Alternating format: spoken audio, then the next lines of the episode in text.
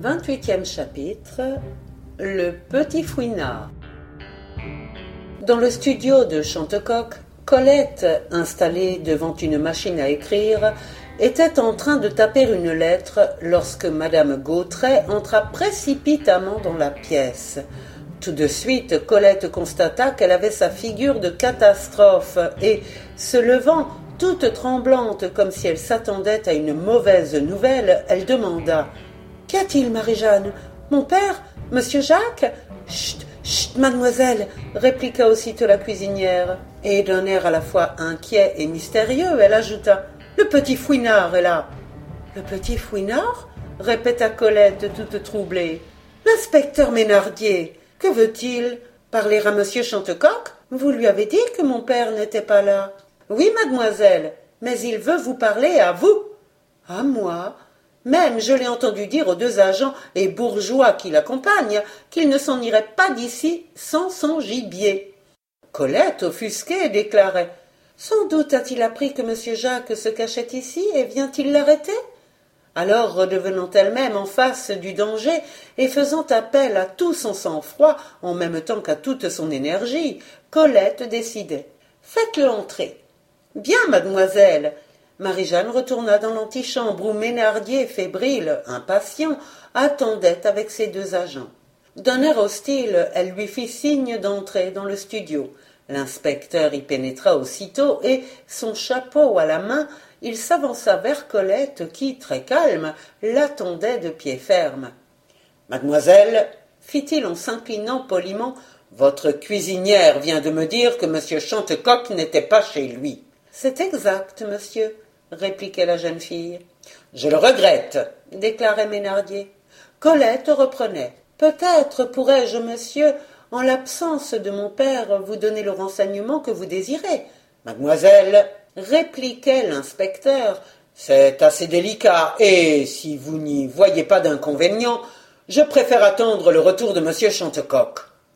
Toujours avec la même assurance, Colette reprenait en désignant un siège à son interlocuteur. Alors, monsieur, veuillez vous asseoir. Ménardier s'installa sur une chaise. Vous permettez que je continue mon travail demandait Colette, peu désireuse d'entamer la conversation avec le policier qui, à ses yeux, était un messager de malheur. Je vous en prie, mademoiselle, acceptait l'inspecteur.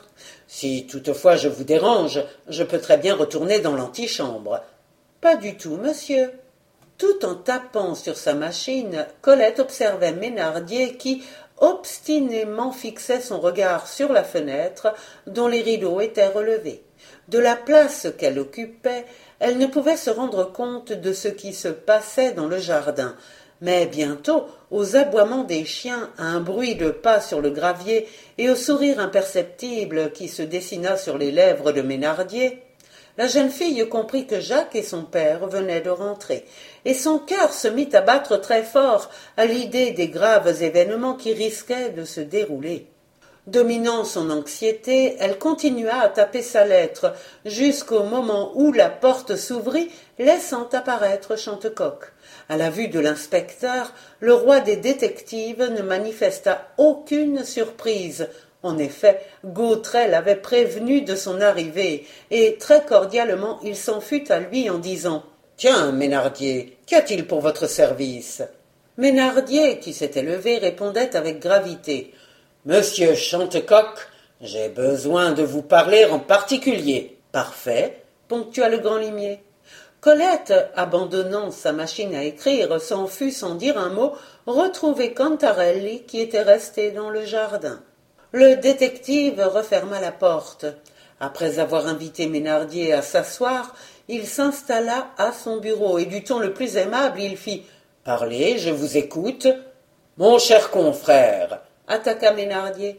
J'ai appris que vous cachez ici le journaliste Jacques Bellegarde.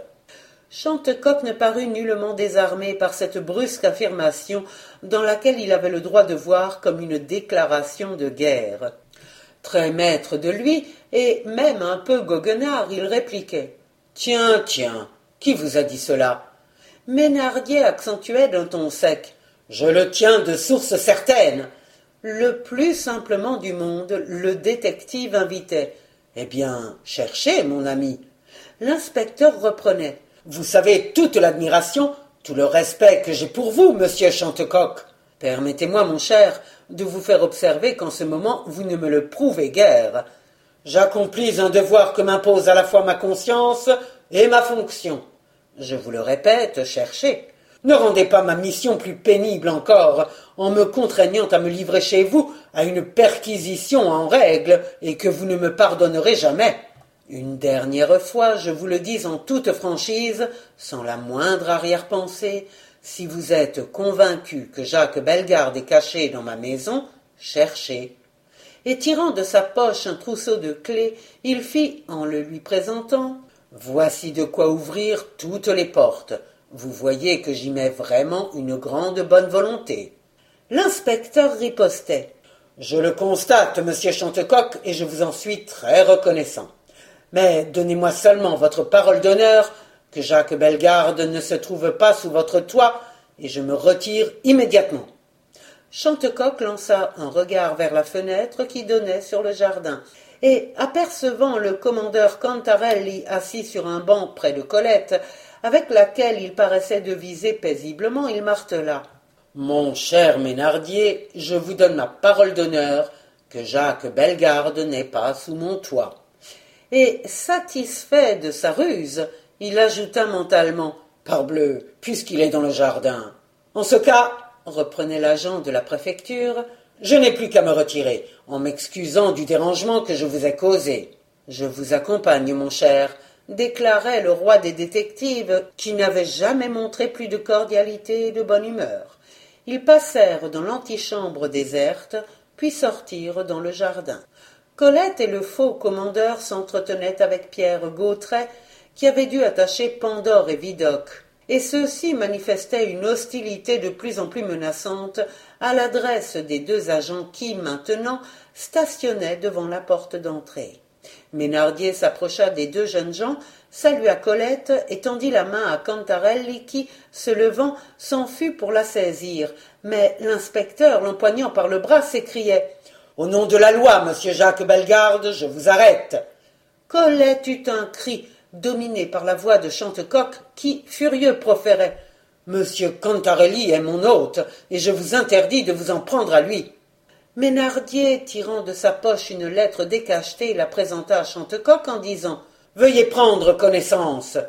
Le grand limier lut à haute voix ces mots, dont l'écriture ressemblait étrangement à celle qui avait tracé les différents billets signés Belphégor. Je vous préviens que le commandeur Cantarelli, qui se trouve en ce moment chez le détective Chantecoq, n'est autre que Jacques Bellegarde. Instinctivement Colette s'était rapprochée de son fiancé, derrière lequel les deux agents s'étaient discrètement glissés. Alors le jeune reporter, incapable de se contenir plus longtemps, s'écriait en arrachant ses postiches. Eh bien oui, c'est moi, mais je suis innocent. Ménardier fit un signe à ces deux hommes qui encadrèrent le reporter. L'un d'eux se préparait à lui passer les menottes, mais Jacques protestait. Inutile de m'infliger un pareil affront. Je suis trop sûr de moi pour chercher à m'évader. Très bien, approuvait Chantecoq, et s'adressant à Ménardier, il scanda. Bien joué, mon cher collègue, mais je crois pouvoir vous informer que vous venez de commettre la plus belle gaffe de toute votre carrière. Nous verrons bien, se contenta de répliquer Ménardier qui ordonna de la main à ses agents d'emmener le prisonnier. Jacques, fit Colette tout en larmes. À bientôt, lui répliqua le reporter avec une magnifique assurance. Et il s'en fut précédé par Ménardier, radieux de sa capture, et escorté par les deux agents qui ne le quittaient pas du regard. Et Chantecoq, attirant dans ses bras sa fille qui sanglotait éperdument, lui dit dans un accent fait à la fois de toute sa tendresse paternelle et de sa pleine certitude en la victoire finale Ne pleure pas, ma chérie, notre Jacques ne restera pas longtemps en prison.